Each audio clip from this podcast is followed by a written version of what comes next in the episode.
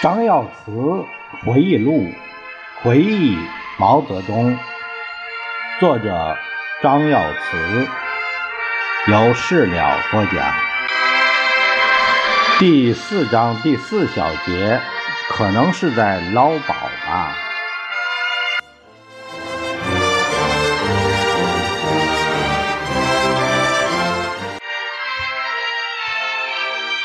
在堤岸上。聚集着一群观看江中游泳的人们，他们不清楚江中有毛主席在游泳，指指点点，七嘴八舌的议论着。有的说：“今天天气这么冷，风这么大，居然还有人游泳。”有的讲是掉了什么东西，你看，还有那三艘船，肯定打捞什么宝贝。也有人说，可能是在训练出国比赛吧。还有人讲，他们在游泳锻炼，可能是为了准备打仗。这些人都蒙在鼓里，甚至于湖北省市机关的大部分领导都不知道。他们后来说，如果我们都知道毛主席在游泳，长江两岸肯定会站满人群。这次我们一直游到张口东边朱家河入长江的一口才上了岸，游了两小时零五分钟。主席靠近船，一手抓住扶梯，转过头来，轻微的喘着气，看了看他所游过的路线。啊，我们游的不近吗？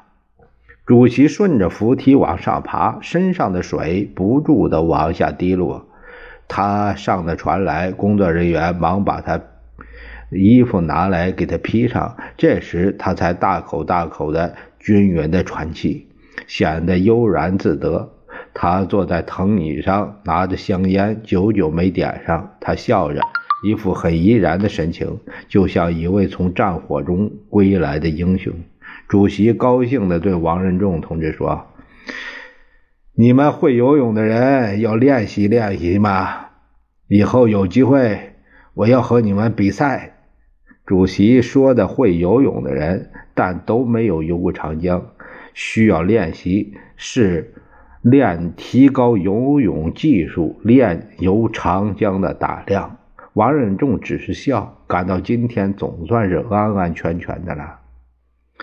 曾获得横渡长江第二名的运动员小梁说：“主席，你游的真好，你游泳的消息传遍了世界。”主席谦虚地说：“你比我游得好，你是运动员，我游泳只是为了锻炼身体。”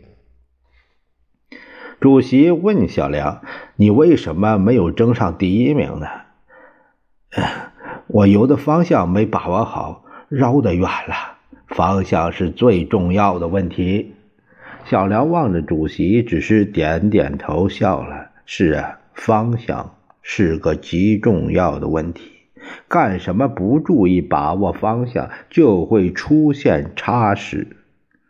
主席在一九五六年五月三十一日从新亚码头下水，经过长江大桥，直至张口东边。六月一日从武昌到武汉。六月三日，从汉阳回游武昌，穿过正在修建的武汉长江大桥桥洞。